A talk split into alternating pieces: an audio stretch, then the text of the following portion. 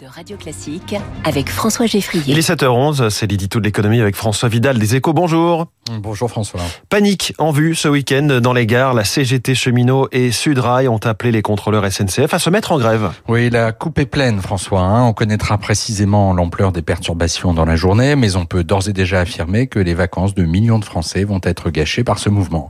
Tout ça pourquoi? Parce que 8000 salariés de la SNCF ont décidé de faire pression sur la direction de l'entreprise pour obtenir une augmentation supplémentaire.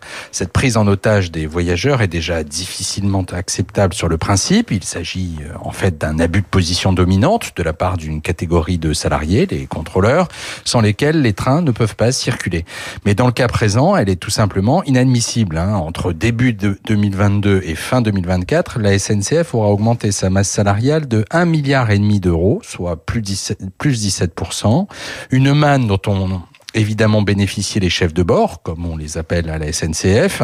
Qui dit mieux en matière de pouvoir d'achat ou même autant? Hmm. Personne, hein, évidemment. D'autant qu'à cela, il faut ajouter plusieurs primes et des milliers de recrutements. Jean-Pierre Farandou, le patron de la SNCF, euh, a donc raison de demander aux contrôleurs de bien réfléchir, dit-il, euh, avant de se mettre en grève. Oui, on peut même d'ailleurs se demander s'il n'a pas été trop généreux, hein, car il ne faut pas l'oublier, la SNCF était à peine bénéficiaire au premier semestre en dépit d'une fréquentation record.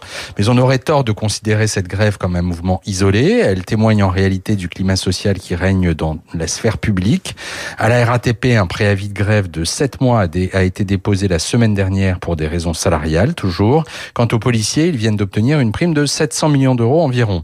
À quelques mois des Jeux Olympiques, on voit bien que le naturel revient au galop et que nous, nous ne sommes sans doute qu'au début d'une vague de chantage opportuniste sur l'air du augmentez-moi ou je fais un malheur. François Vidal des Échos sur Radio Classique. Il est 7h13 les titres de l'économie avec Charles